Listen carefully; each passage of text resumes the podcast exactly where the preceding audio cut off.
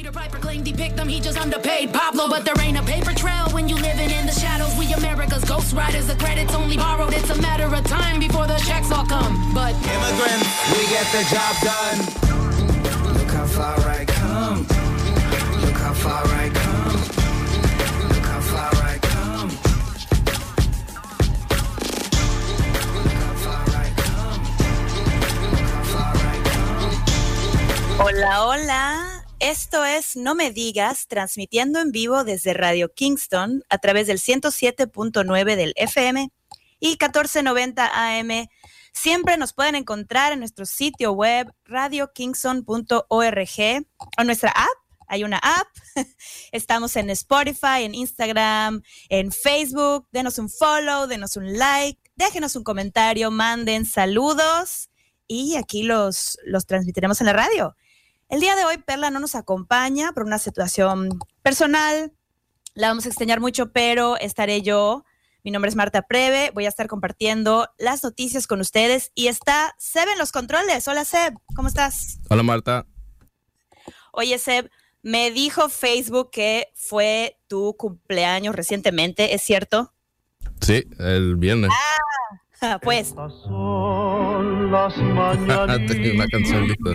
que cantaba el rey David. ¿Cómo te la pasaste, Seb? ¿Qué hiciste? No tenía ningún plan yo creo que, yo creo que eso es un regalo para mí porque es- todo este año era plan, plan, plan. Entonces estaba relax. Tuviste un break. Sí, y ahora siento, ahora soy ah, 27, pero ahora siento que me estoy poniendo más ah, viejito porque vi- vine al trabajo una hora antes y yo estaba tan perdido porque era un show que, que no e- está usualmente ¿dónde está mi gente? Qué risa, te está afectando la edad. Ese día extra, ese a 27 es un chavito, Seb. ¿Cómo crees? pues, oye, se nos acaba el mes de marzo, pero ya llegó la primavera.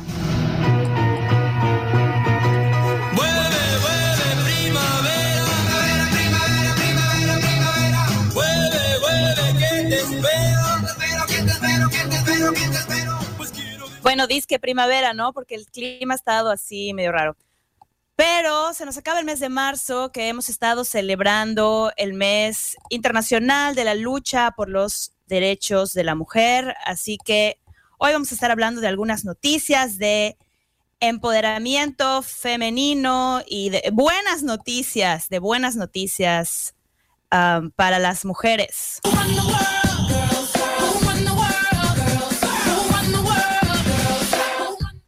Pero bueno, ya dejo de cantinflear y ¿por qué no nos vamos a las noticias nacionales?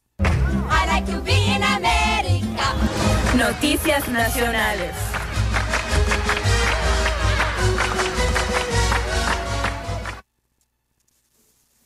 Oigan, les cuento que la Agencia de Protección Ambiental de Estados Unidos va a liberar 2.4 billones de mosquitos.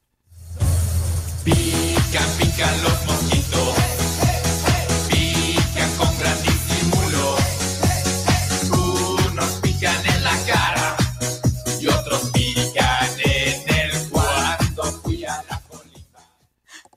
Oye, estoy con todo con los audiodrops.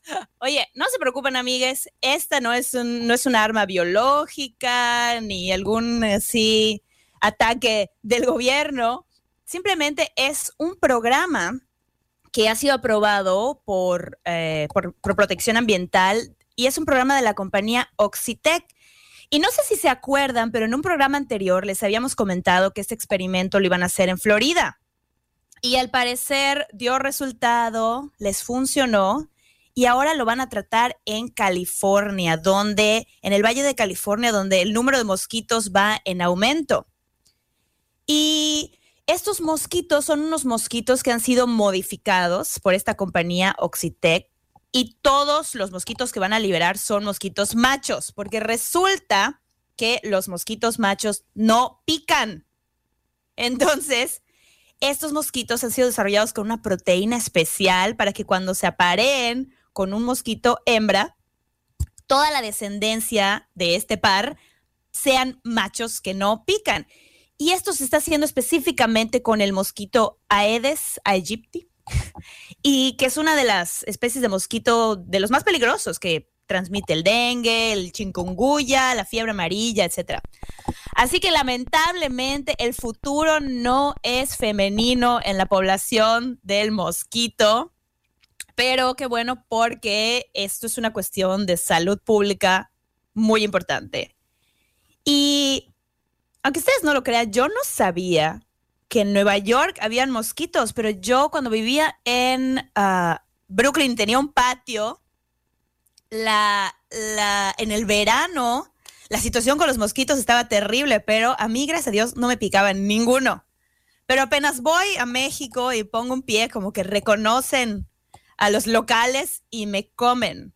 Seb, allá donde estás en Upstate, ¿hay moscos durante el verano? Not really. Oh, sí. Mosquito. Sí, Ya. Sí. Yo, o sea, como que sentía que era algo como que de los trópicos, ¿me entiendes? Como que no era algo que se daba aquí, donde hay frío y hay nieve, pero claro, cuando sube la temperatura, se llena de moscos. Sí, lo odio. Yo fui a, a una granja a dos veranos atrás y sentía como si me estaban comiendo como en vivo, como, ya. Así es, te, com- te te- totalmente, te comen vivo. Pues este es un programa, a ver si lo, lo hacen aquí en Nueva York. Van a liberar a estos dos, imagínense, 2.4 billones de mosquitos, todo con el objetivo de hacer más mosquitos macho. O sea, el patriarcado en, el, en la población del mosquito. no, broma, broma. Pero eh, como comentábamos, todo esto porque son las hembras las que pican. Así que con tal de controlar a la población de mosquito, están realizando este experimento.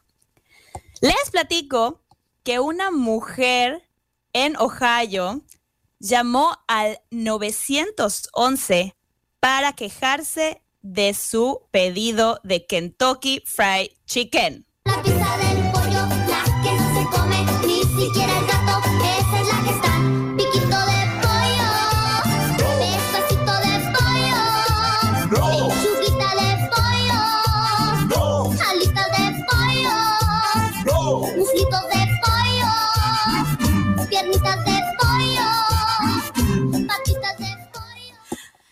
Aunque usted no lo crea, la policía en Ohio tuvo que recordarle al público que el 911 no es un número para llamar por sus disputas de comida rápida.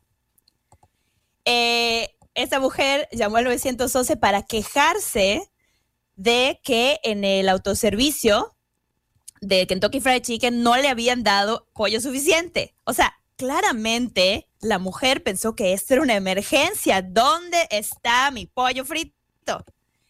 Y habló diciendo que solo tenía cuatro piezas de pollo cuando ella había pagado por ocho.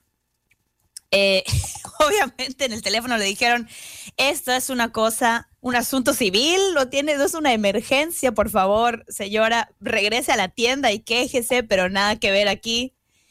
Y pues es algo muy común que la gente llama al 911 para situaciones que no son de emergencia y eh, una situación similar ocurrió en, en, Gran Bretaña, en Inglaterra, cuando una persona llamó al número de emergencia que es el 999 para decir que su nuevo congelador había sido entregado a la dirección incorrecta.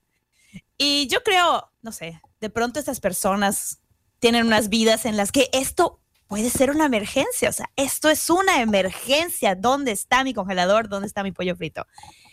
Bueno, las veces aquí que se pierde un paquete, ya hemos hablado, siempre estamos echándole tierra al, al, sistema de correos aquí, que mandan cartas que se mandaron hace 60 años. Pero bueno, por favor, no llame a los números de emergencia a menos que sea una verdadera emergencia. Y entre las buenas noticias de la semana, los estudiantes de quinto grado en una escuela en Indiana están buscando difundir felicidad con una línea directa muy especial a la que usted puede llamar.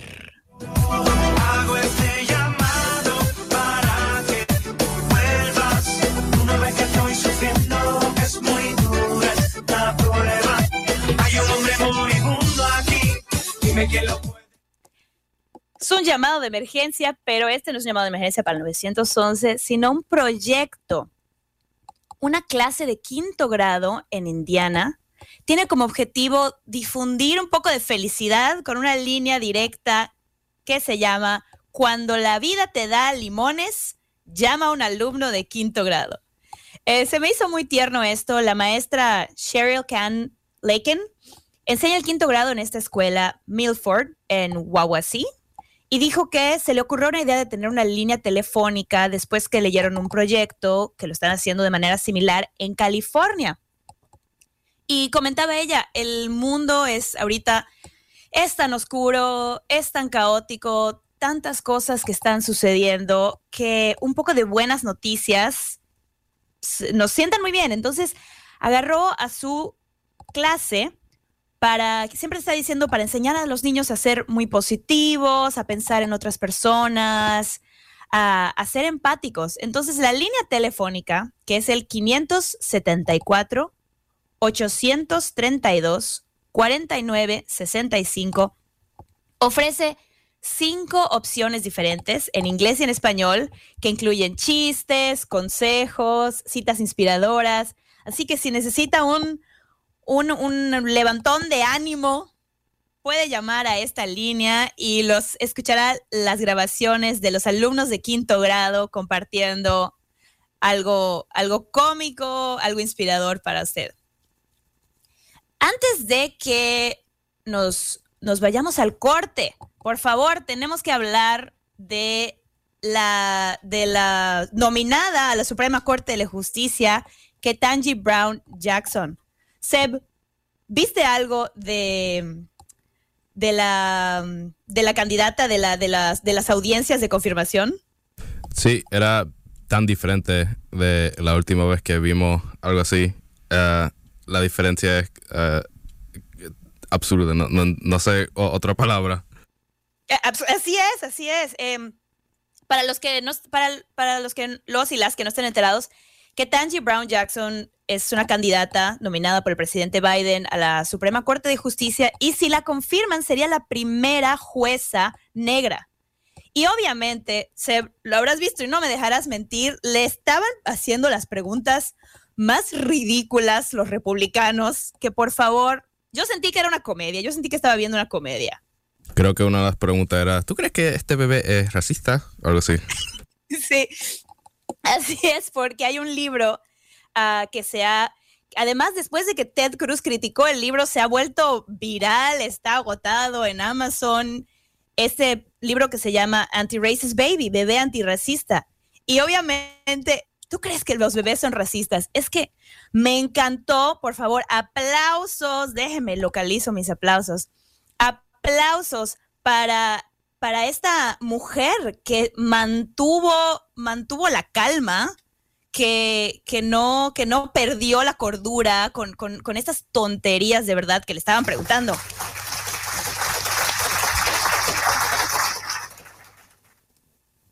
Entre que sí, que sí, la teoría de la raza, que si su agenda es meter la teoría de la raza, que, que, que van a, así, casi casi que las minorías se van a apoderar del mundo si a ella la, si ella la, la confirman, ¿no? Y una cosa de verdad que da pena, la verdad, alguna de las preguntas que hacen los republicanos, como comentas, ¿no? Del bebé racista, y ella toda controlada, calmada, respira profundo. Y no, no creo que ningún bebé deba sentir esto. O sea, como tratando de explicar, eso es un libro para enseñarle a los niños acerca del racismo y cómo no ser racista. Pero bueno, Seb, de verdad, a veces, a veces me pregunto cómo, estas personas llegaron a la, a la Suprema Corte de Justicia, cómo, cómo llegaron a, a- a puestos políticos tan altos. Pero, ¿qué crees? ¿Que la vayan a confirmar? ¿Cuál es tu teoría? Hmm, sí. Para ser positivo. No, yo igual creo que sí, yo igual creo que sí. Esperemos que salga bien y de verdad eh, estaría haciendo historia, pero a mí de verdad me encantó verla compuesta entera y simplemente respondiendo a cada pregunta con sabiduría y con paciencia de todas las tonterías. Pero bueno, ahora nos vamos a ir a un corte y antes de irnos al corte solo quiero mencionar la triste noticia de que falleció el baterista de la banda de Foo Fighters, Taylor Hawkins. No se sabe todavía las causas de su muerte, pero al menos yo soy súper fan de los Foo Fighters y pues es una muy triste noticia, pero mando toda la buena vibra para su familia, para la banda y para los fans. Y vámonos, vámonos a unos mensajes de la comunidad. Estamos de vuelta, estamos de vuelta. Esto es No Me Digas, transmitiendo desde el 107.9 FM, 1490 AM y, como siempre les digo, en nuestro sitio web radiokingston.org.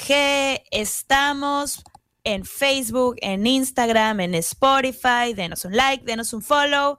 Soy Marta Preve, estoy con Seb en los controles. Hola, hola. Y, hola Seb. Y el día de hoy Perla no nos pudo acompañar, pero la extrañamos mucho. Te mandamos todas las buenas vibras, Perla, y ya estará de vuelta la próxima semana. Vámonos entonces, el día de hoy tenemos mucho de qué hablar. Les comentaba que estamos cerrando con el mes de la lucha internacional de los derechos de la mujer. Y hoy tenemos una entrevista que vamos a escuchar más adelante con uh, la fundadora de Semillita Productions, Cintia Bastida. Así que tenemos eh, un programa muy bueno el día de hoy. Así que vamos a escuchar las noticias internacionales.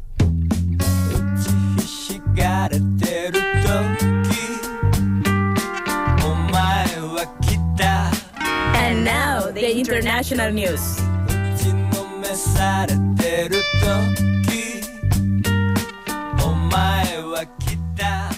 Pues les platico que los hoteles en Venecia, en Italia, anunciaron que van a estar armando a los huéspedes con pistolas de agua contra las agresivas gaviotas que están por toda la ciudad.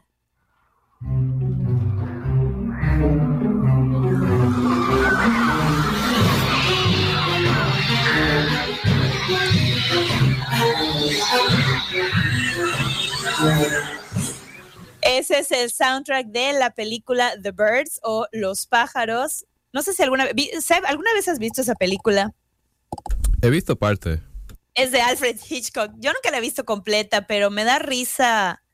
Siento que en retrospectiva me da risa la película. Me encanta Alfred Hitchcock, pero esta en particular. Pero después conocí a mucha gente que le tiene miedo a los pájaros. Mi roommate le tiene fobia a las plumas. Y no sabía que había tanta gente en mi vida que le tiene fobia, fobia a los pájaros. Pues en esta ciudad, la, la, Asociación de Hoteleros de Venecia dijo que los huéspedes apenas llegan a sus hoteles, reciben una pistola de agua de color naranja para, para ahuyentar a estas gaviotas, que son súper agresivas, se lanzan por la comida y por cualquier otra cosa que consideren comestible. Así que si usted tiene ahí, no sé, a su perro chihuahua, se lo van a llevar las gaviotas. Realmente es una, es una medida extrema porque se conoce, aquí está mi teoría, que los turistas han estado alimentando a estas gaviotas, que es lo típico que pasa. Seb, no sé si alguna vez te ha pasado, pero típico que vas a la playa y hay algún chiquito dándole sus papas, sus sabritas, sus... Siempre es pan. ¿Pan? Siempre, pero no, no dicen que no debes de dar, que no de, le debes de dar pan a los, a los pájaros porque, you know, se, se pone más grande en el estómago, algo así. No sé. No me sabía eso. Sabía que el arroz que tiraban en las bodas mataba a las palomas. Pero por mí que se mueran, las odio. Están, es una plaga, es una plaga en la ciudad. Pero las gaviotas, como dices, ¿no? Pan, yo he visto, no sé, French fries, o sea, papas a la francesa, un montón de cosas que están alimentando a los pájaros. Y luego, obviamente, se acostumbran estas aves a que los humanos les dan comida y ya no tienen pena como las ratas de aquí, de, la, de afuera de mi, de mi casa, de verdad. Salen y así de que, ¡hey! ¿Dónde está mi tomate? ¿Por qué sacaste esta porquería? O sea. Sí, los pájaros son como ratas aladas. Son como ratas aladas. Pues aparentemente el color naranja disgusta a estas gaviotas y y los y al parecer no se acercan a donde están los turistas solo con tener la pistola de agua en la mesa. Tan pronto como ven la pistola, salen volando. Pero se me hace una cosa muy graciosa. Imagínate llegar así, dices, ay, voy a pasar, no sé, unos días en Venecia. Inmediatamente te arman para atacar a los pobres pájaros. Ya no sé si pobres o no pobres, pero bueno. te vuelves ahí. Bienvenido a, a Venecia y toma, toma tu pistola. Bienvenido a Venecia, toma tu arma, toma tu chaleco antibalas. Y los pájaros están como, ah, fue broma, brother, fue broma. Pues oh, mira, hablando de animales, la policía en, en Inglaterra, la policía recibió un llamado de que había un tigre suelto que resultó ser un peluche. Un, ah, ¿cómo dices? ¿Tú utilizas la palabra peluche en Puerto Rico? Sí, Un peluche, un, un, ah, no sé qué otra palabra en español. Me a veces me pregunto si peluche es para todos los de habla hispana, pero bueno, un stuffed animal, un muñeco. Una persona en el vecindario se asomó por su ventana y vio descansando en la hierba lo que esta persona pensó que era un tigre de verdad, pero no era un tigre, era un peluche. Entonces la policía llegó rápidamente a la escena pensando que iban a tener que llamar a control de animales y no sé, a tener ahí dardos, tal vez la, la pistola de agua de las gaviotas, un dardo tranquilizador. Y nada, nada. Resultó que alguien había dejado un peluche de un tigre, pues de un tamaño considerable, pero además como era de noche, tienen que ver esta foto, por favor, que la busquen en internet. Es un peluchito, es un peluchito junto a un árbol pero en Inglaterra pensaron que era un tigre suelto y llamaron a la policía. En otras noticias de empoderamiento femenino, porque les había dicho que en marzo estamos celebrando a la mujer, en Colombia podría ser electa como vicepresidenta por primera vez una mujer afrolatina.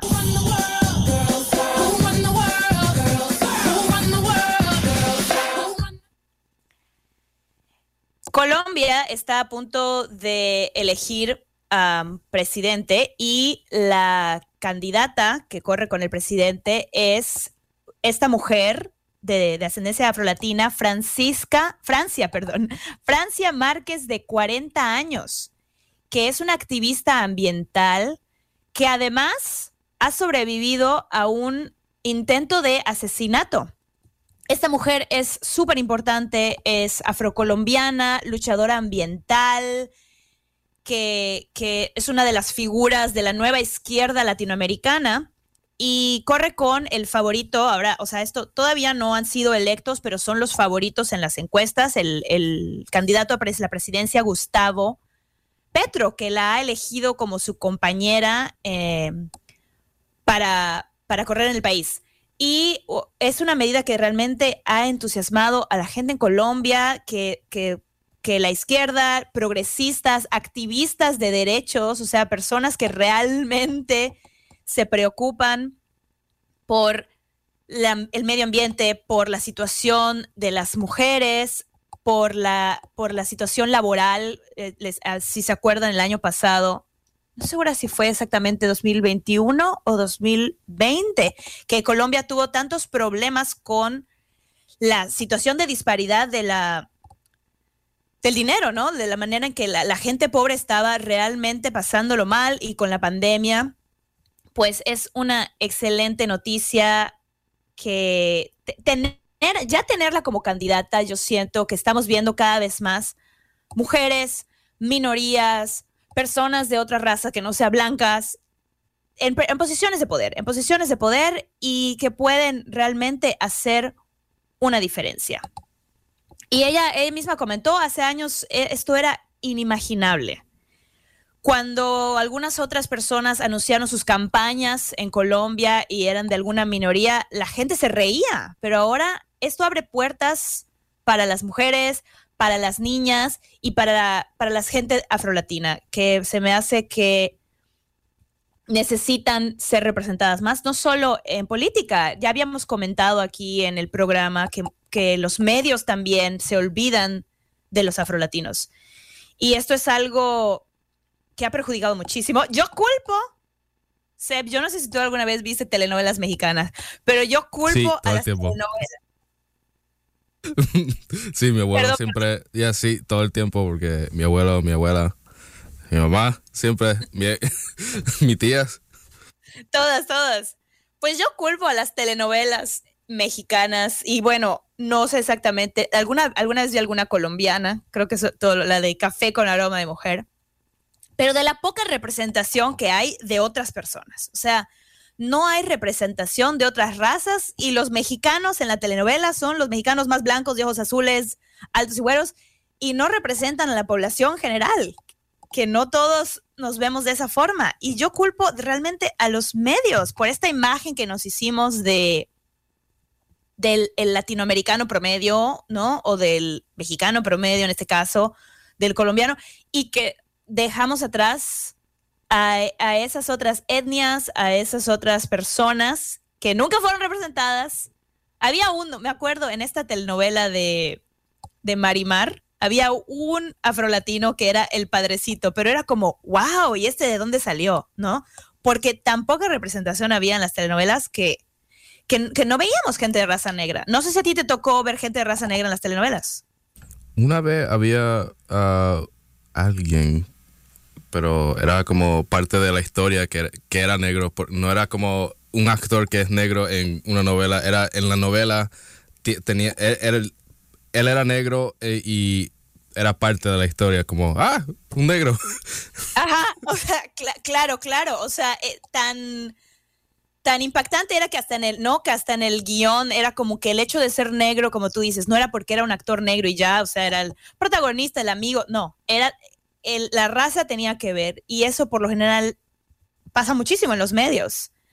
Pero bueno, esperemos que se logre y si no, yo siempre digo, al menos estar ya de candidato ya abre ahí los ojos, la visión para, para otras personas tener las oportunidades.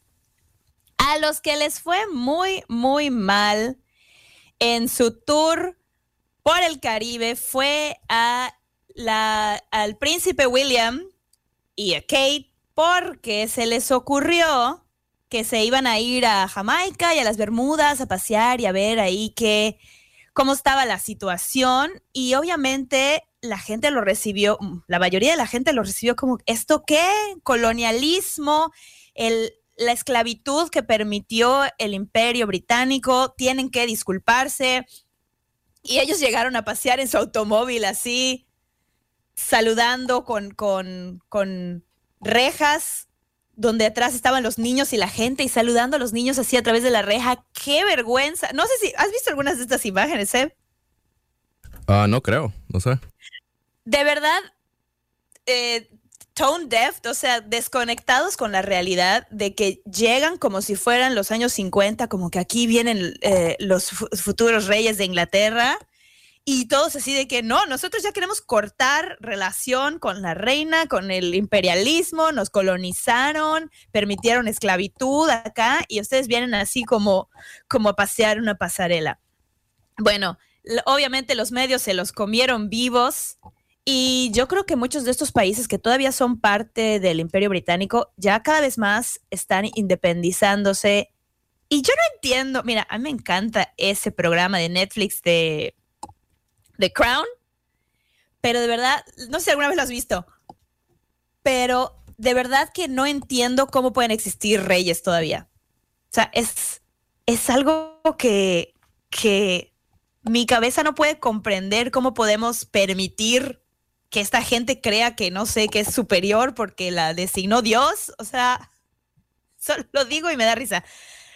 Pero bueno, a ver qué les depara en el futuro. Yo sé que muchísima gente en Inglaterra apoya la monarquía y le gusta como que la figura, porque además es una cosa de tradición ancestral, que, que bueno.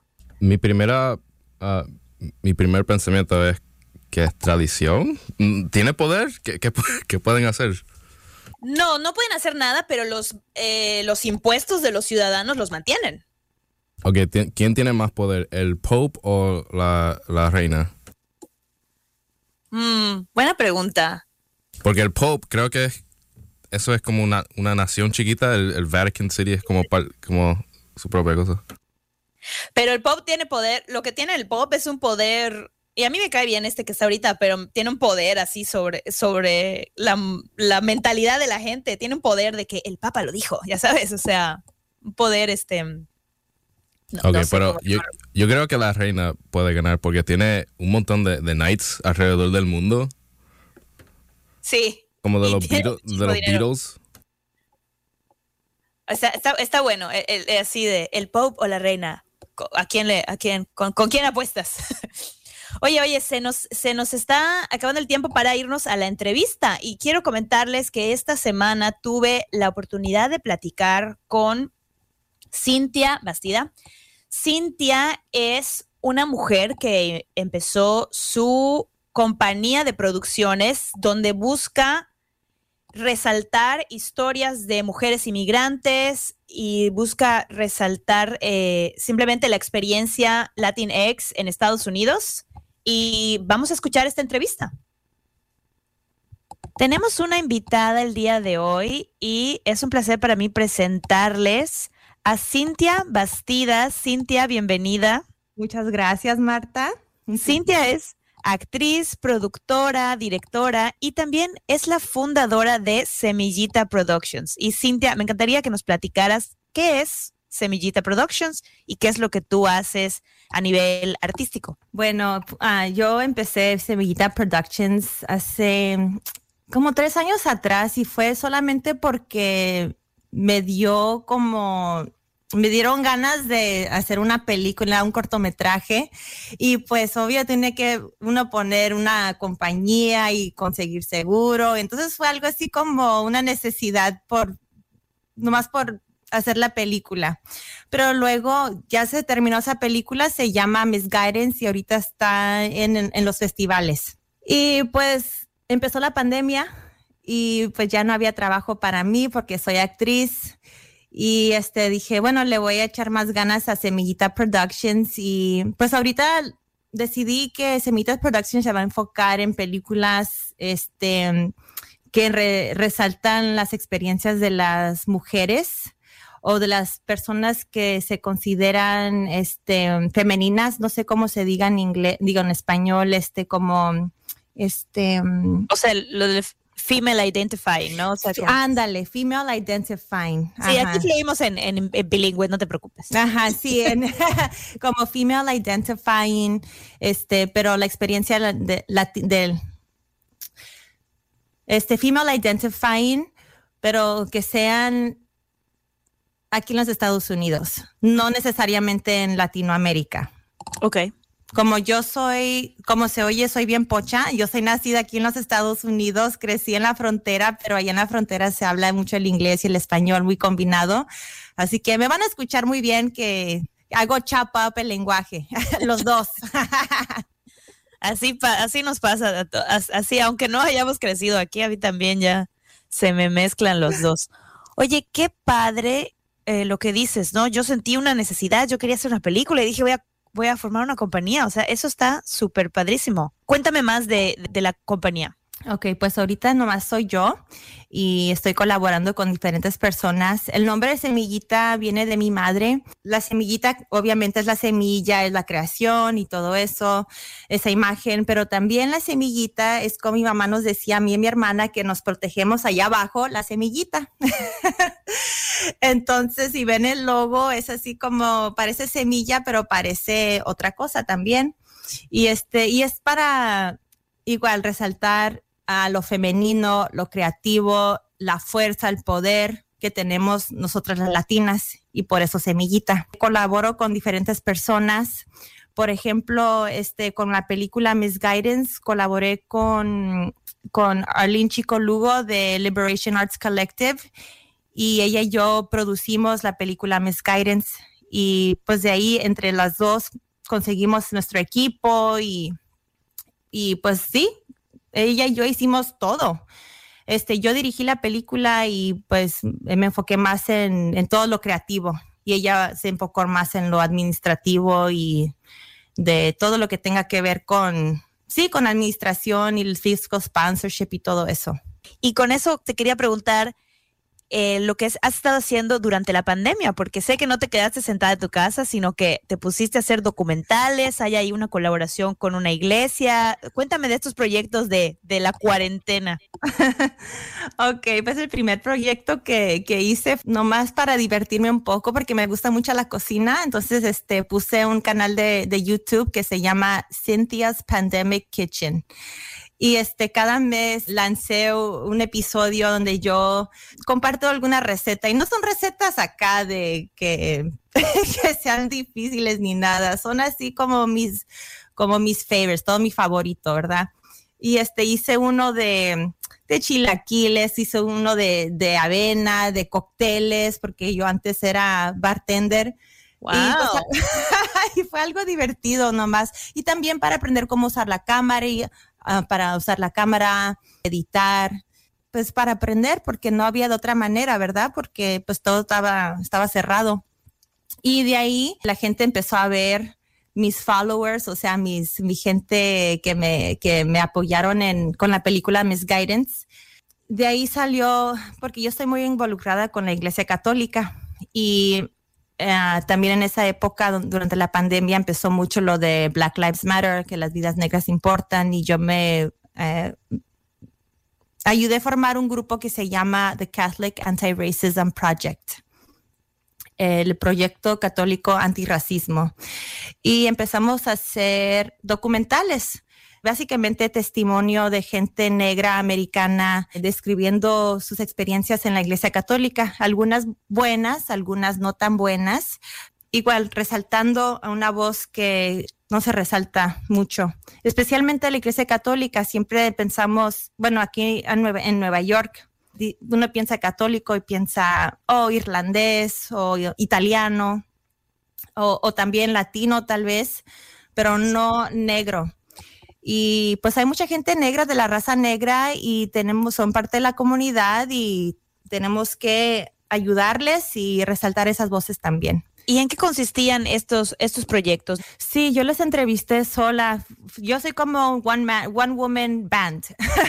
Llegué con la cámara, con mi micrófono, con y este sí, las entrevisté en, en las, en las iglesias donde ellos pertenecen.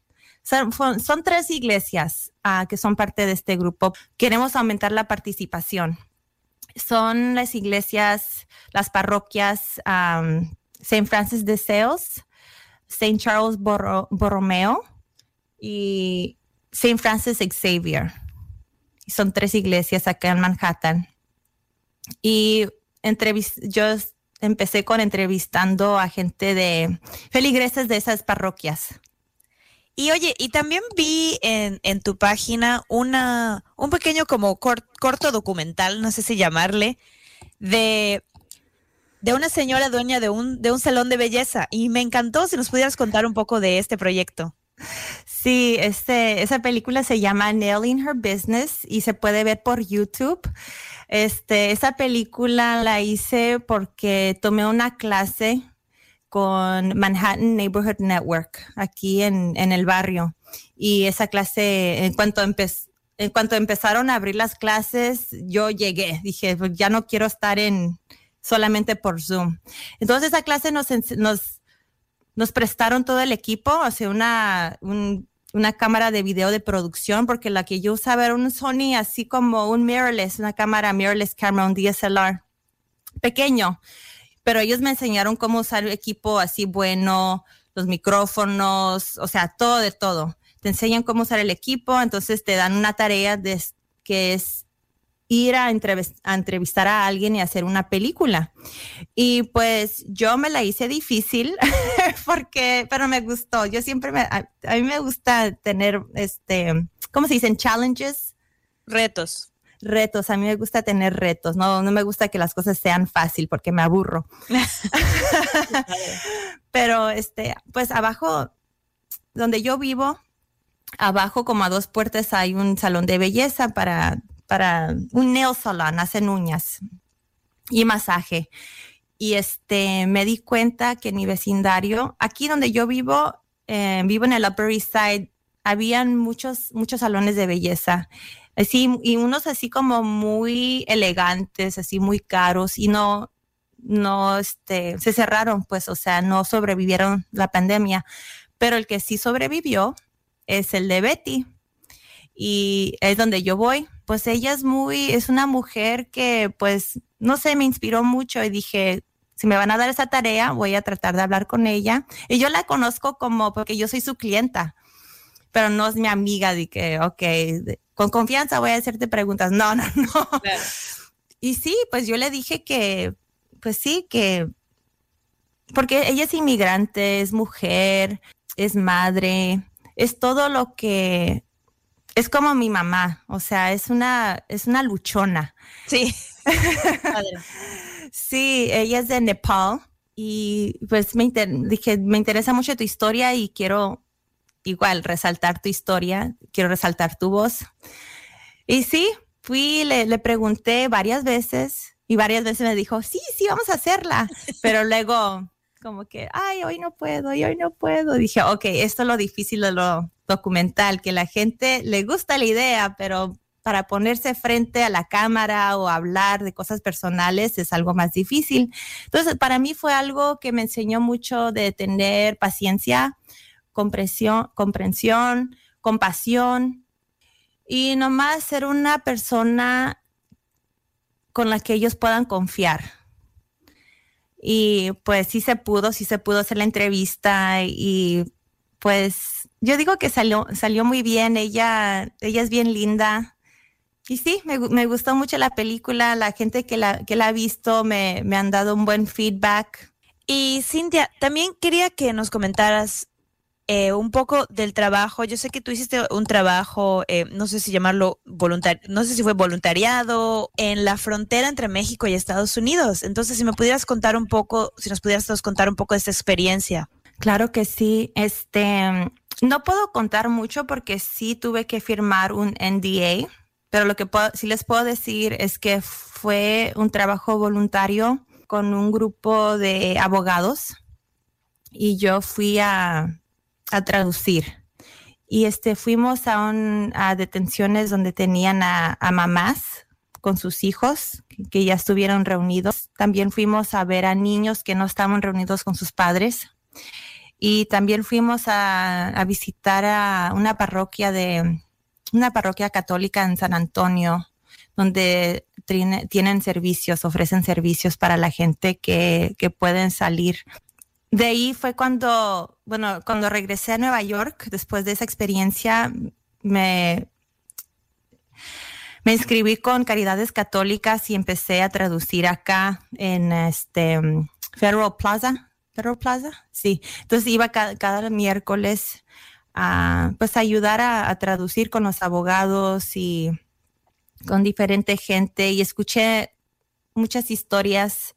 No sé, me rompió el corazón y eso fue la, la inspiración de mi película Miss Guidance, que se trata, se trata de la conexión entre los, la gente que busca asilo y los, las personas que, que son traficantes en personas.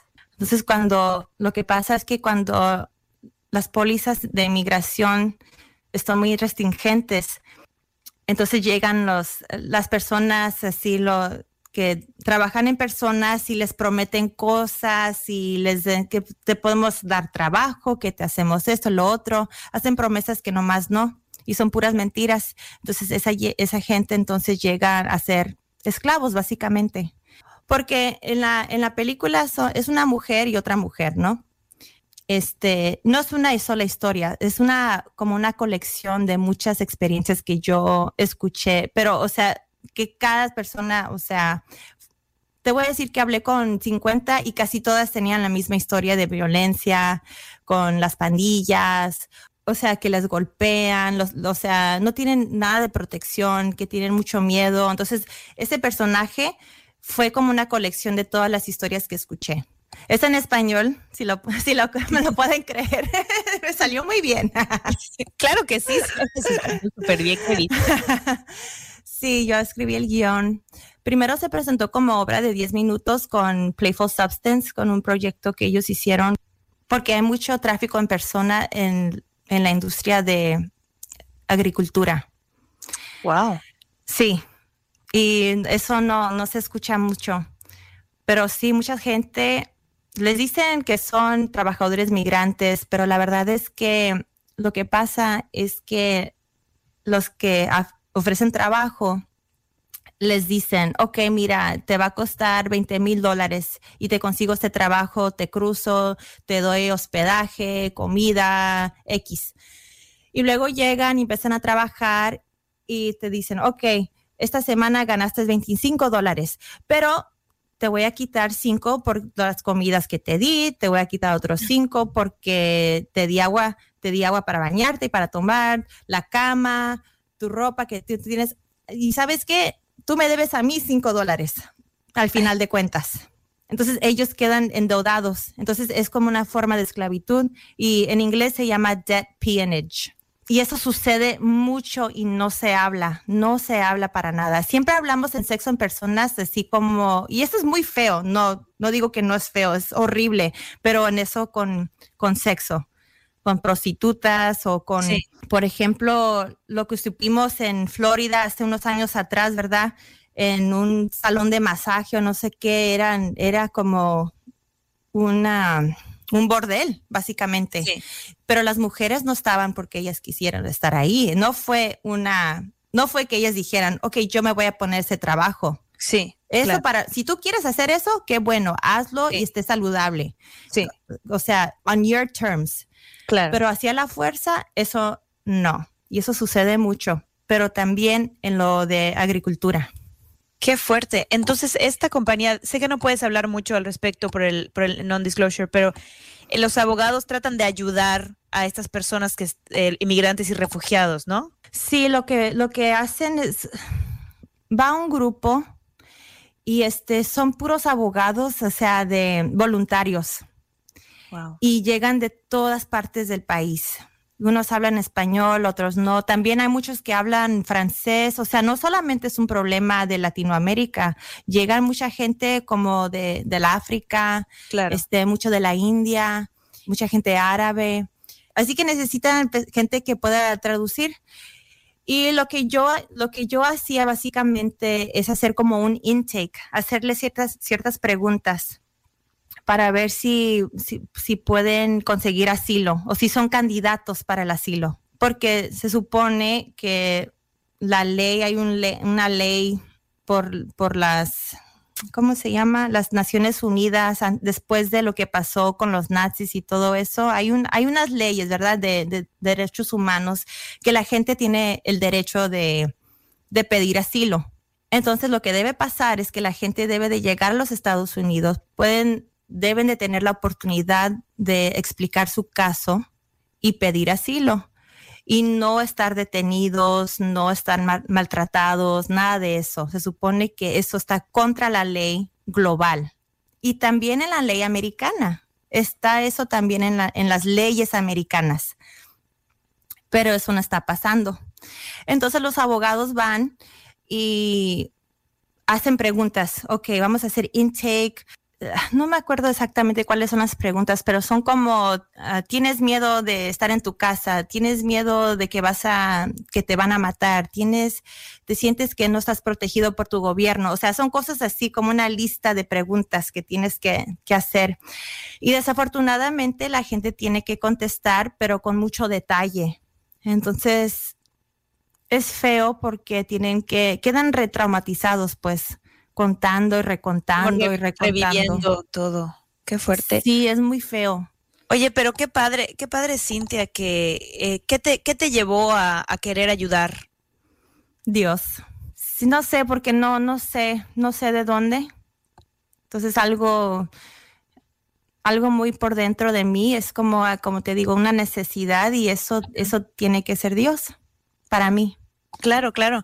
Y oye, si alguien que nos escucha quisiera mm, hacer algo, voluntariar, ¿hay alguna organización que tú recomiendes aquí en, en el estado de Nueva York que, que sea fácil, pues, donar dinero, tiempo, esfuerzo, gente que habla dos idiomas? Pues yo sé con caridades católicas y no tienes que ser católico, o sea, ellos están buscando voluntarios. Claro. Y mira, hay muchos problemas con la iglesia y yo estoy de acuerdo que hay muchos problemas, son muchos, pero esa organización Catholic Charities no tiene nada que ver con la iglesia. Está, está muy bien fundada, organizada, hacen mucho trabajo. Entonces puedes dar dinero ahí.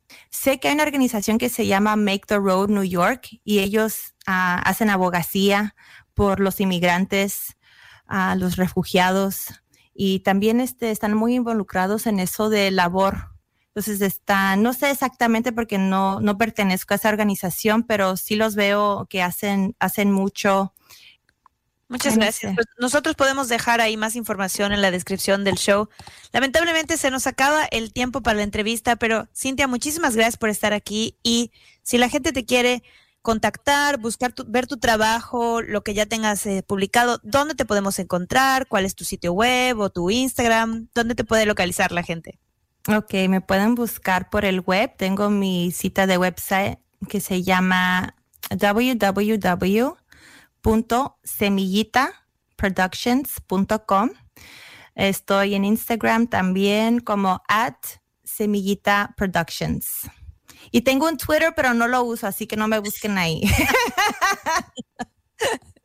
y si quieren saber más, pueden ir a mi página web y se pueden poner en la lista ah, que tengo yo de este donde mando emails, pero no los mando seguido. O sea, mando si hay trabajos, los mando, pero no nomás ando mandando nomás por mandar. Ah, muy bien. Para que la gente sepa que no va a ser una cosa de spam. No, Broma, broma. claro que no. Ya, A mí me choca eso. Muchísimas gracias por platicar hoy con nosotras y pues con esto nos despedimos del programa y nos vemos el próximo domingo. ok, muchas gracias.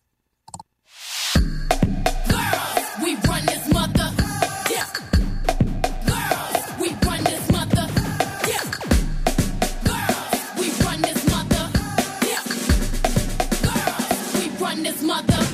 Girl.